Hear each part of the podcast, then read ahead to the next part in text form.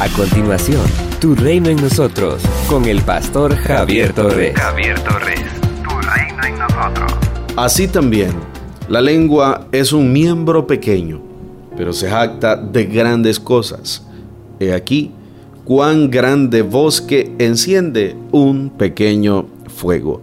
Santiago capítulo 3, versículo 5. Con su habitual expresión pastoral, hermanos míos, Santiago comienza esta sección refiriéndose a la importancia del ministerio de la enseñanza de la palabra y a la responsabilidad que tienen quienes la enseñan.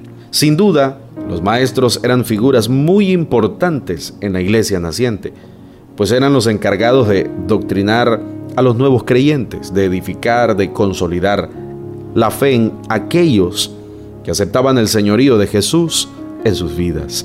El hermano Santiago advierte el peligro de constituirse un maestro sin haber recibido el don. Un maestro puede construir o destruir, animar o desalentar, encaminar por el buen camino o desviar, bien sea por lo que dice o por lo que hace. Luego, Santiago pasa a hablar del peligro de una lengua no dominada. No pareciera que esto no tuviera nada que ver con lo que acaba de decir. Sin embargo, gran parte de la enseñanza de un maestro se transmite verbalmente, de modo que lo que diga afectará positiva o negativamente a sus discípulos. Por eso, el maestro debe pedir sabiduría al Señor para tener siempre una palabra que edifique y que esté conforme con la palabra de Dios. Para el hermano Santiago, el tema del uso de la lengua es muy importante.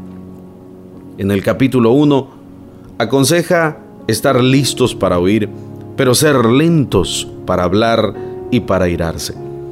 En el versículo 26 nos afirma que si una persona se cree muy santa, pero no es capaz de dominar su lengua, se engaña a sí misma, pues su religiosidad no sirve de nada en el capítulo 4, versos 11 y 12, dice que los hermanos deben evitar hablar mal los unos de los otros.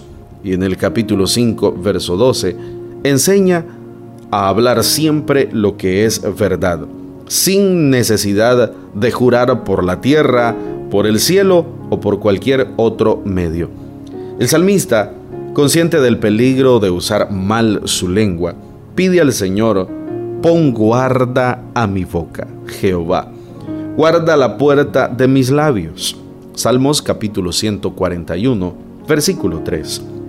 Esto es lo que todos, y no solo los maestros, debiéramos pedir para que nuestras palabras sean de bendición y no de maldición, para que sirvan para edificar vidas en vez de destruirlas, para que lleven a la gente a glorificar al Señor en lugar a alejarse de él.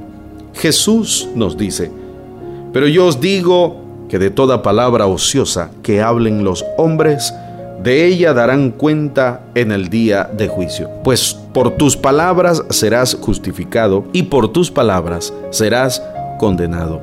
Mateo capítulo 12, versículos 36 y 37. Dejemos que el Señor tome el control de nuestra lengua para que toda palabra que pronunciemos glorifique a Él, que cada palabra que digamos sea de bendición para nuestros oyentes. Amados míos, que nuestras palabras edifiquen, que nuestras palabras bendigan, que nuestras palabras siempre glorifiquen al Señor. Somos una iglesia llamada a establecer el reino de Jesucristo en Nicaragua.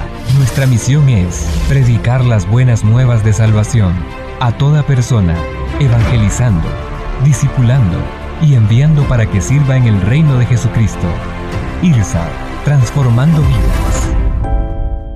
Con 13 años de servicio continuo, diplomado, estudios en psicología, maestría en teología, el pastor Javier Torres comparte el mensaje de salvación a través de diferentes medios, redes sociales, nuestro canal de YouTube y en Iglesia Irsat en Managua, ubicada de Gasolinera 1 La Subasta, dos cuadras al norte, mano izquierda. Si deseas esta reflexión diaria en tu celular, escríbenos al 8588 8888. Este contenido edificará tu vida. Esto es Tu Reino en nosotros.